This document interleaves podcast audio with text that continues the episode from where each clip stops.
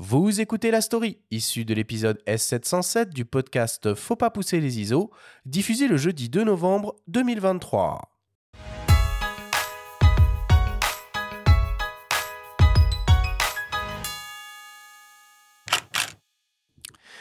Aborder l'absurdité de la condition humaine par l'humour, c'est la démarche adoptée par Elliot Erwitt tout au long de sa vie. Une patte que le photographe américain a imprimé dans la rétine collective, encadrant le plus souvent le monde à hauteur de la jante canine. C'est d'ailleurs fort logiquement qu'un chien figure en couverture du nouvel album qui lui est consacré dans la collection Sans photos pour la liberté de la presse, édité par Reporters sans frontières. Résumer la carrière d'Erwitt à ses portraits de chiens serait toutefois réducteur. Membre de l'agence Magnum depuis plus de 60 ans, il a signé des portraits d'icônes du XXe siècle, tels Che Guevara ou Marilyn Monroe. Sa manière de photographier, plus distante, à l'image de ce portrait flou de Jackie Kennedy pris au téléobjectif lors des funérailles de JFK, et sa quête permanente de poésie, de légèreté, d'ironie aussi, en font un photographe à part dans la galaxie Magnum. Pauline Vermar, historienne de la photographie, souligne cette singularité dans un très beau texte au sommaire de l'album intitulé L'humour de la condition humaine. Le style d'Eliot Erwitt est assez distinct dans son éventail, c'est-à-dire qu'il a réalisé des photographies très sérieuses, euh, euh, de nature politique, sociale, mais également des photographies qui sont quasiment des cartoons, ces photographies d'animaux notamment et de chiens, euh, qui sont pleines d'humour et qui le distinguent vraiment très clairement de la photographie de l'époque et notamment de ses euh, camarades de chez Magnum. Le sens de l'humour d'Eliot Erwitt est vraiment très particulier. Dans un sens, c'est un peu l'humour du clown triste ou d'un clown lyrique, c'est-à-dire ce n'est pas un humour moqueur, ce n'est pas un humour euh, lourd, c'est très léger et il y a cette sorte, une, pointe d'ironie, euh, notamment dans ses photos euh, les plus les plus proches des fables de La Fontaine, c'est-à-dire que par l'entremise de scénettes, euh, souvent d'animaux, il nous fait penser à des mots euh, de société, euh, tout en légèreté, tout en douceur, sans appuyer trop fort. En adoptant ce regard direct et empathique, Erwitt finit par dépasser le cadre journalistique pour rejoindre le courant humaniste, lui qui a pourtant bien connu Capa et admiré Cartier-Bresson. Mais selon l'écrivaine Marie Desplechin, dans une contribution à l'album de RSF, si un quelconque parallèle devait être établi entre les images d'Erwitt et celles d'une autre grande figure de la photographie, c'est plutôt du côté de Sabine Weiss qu'il faudrait regarder. Une idée soutenue par Pauline Vermar. Dès sa première rencontre avec le photographe, elle a été saisie par son attitude profondément humaniste. Lors de ma première rencontre avec Elliot Erwitt, en 2001, j'étais en stage chez Magnum à Paris et j'étais tellement heureuse de le rencontrer. Euh, je lui ai dit à quel point j'aimais cette photographie qu'il avait réalisée d'une femme, un enfant et un chat sur un lit. Et il m'a dit très gentiment, il avait dû dire ça, répondre ça je ne sais combien de personnes avant moi, mais j'avais l'impression que c'était la première fois qu'il en parlait. Euh, il était d'une telle attention et d'une telle douceur, mais il m'a expliqué, il m'a dit, euh, eh bien, ce bébé vient d'avoir un bébé et donc ce, ce bébé, c'était ma première fille.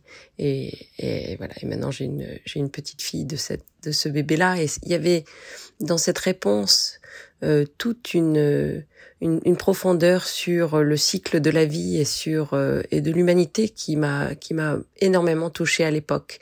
Et puis cette idée de la photographie, de cette image universelle qui était en réalité pour lui un moment très intime et de famille. Euh, ça aussi, ça m'a, je trouvais que ça parlait énormément, enfin tellement bien de la photographie, de cette photographie-là, euh, cette photographie qu'on appelle humaniste, mais qui d'une image un peu comme ça qui a l'air si simple en réalité parle de, tout un univers et de, et de nous tous et de nous toutes. De ses premières armes au Rolleiflex, qu'il troque ensuite pour un Leica, Erwitt n'a cessé de photographier le monde dans toute sa gravité, avec grâce, insouciance et légèreté. Âgé de 94 ans, c'est cette vision qu'il met aujourd'hui au service de Reporters sans frontières pour aider l'organisation à mener ses combats au nom de la liberté de la presse.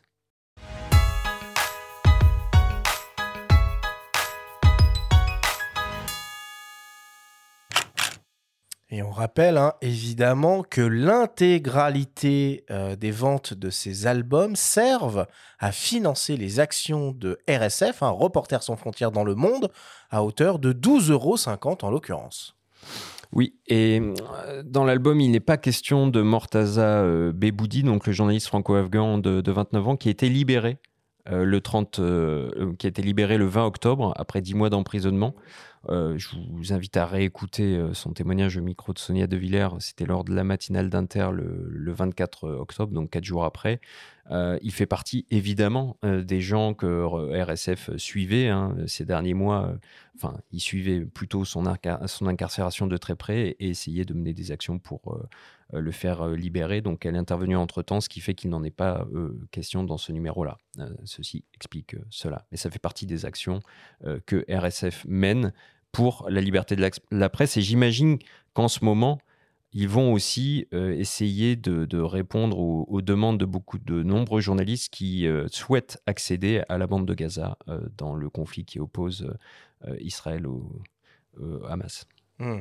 Ils sont très actifs quand même, je trouve, RSF avec cette collection là, sans photo pour, pour la liberté de la presse. Ça, commence presque à ressembler à la collection photo poche d'une certaine façon. On sait combien il y a d'albums à l'heure actuelle?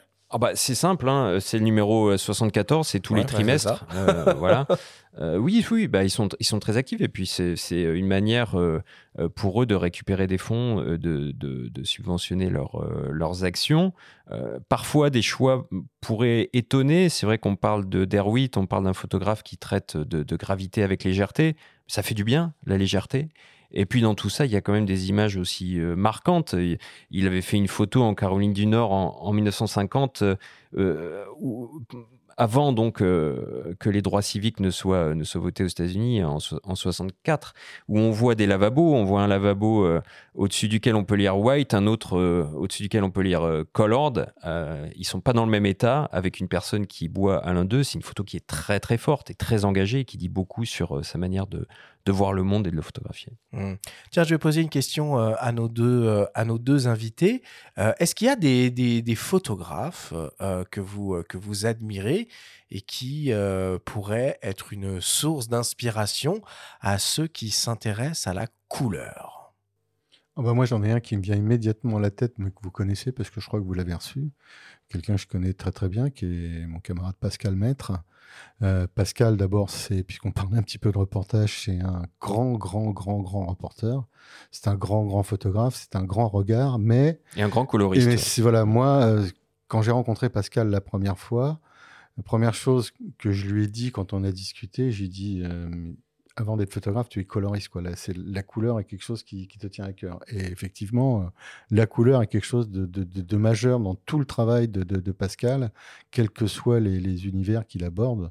Oui, qu'il s'agisse de Baobab à Madagascar. Que ce soit les Baobabs, son reportage sur le fleuve Congo. Plus récemment, il a fait d'autres reportages qui sont absolument extraordinaires. Il a fait un reportage aussi sur les problèmes de l'éclairage en Afrique avec des photos de nuit.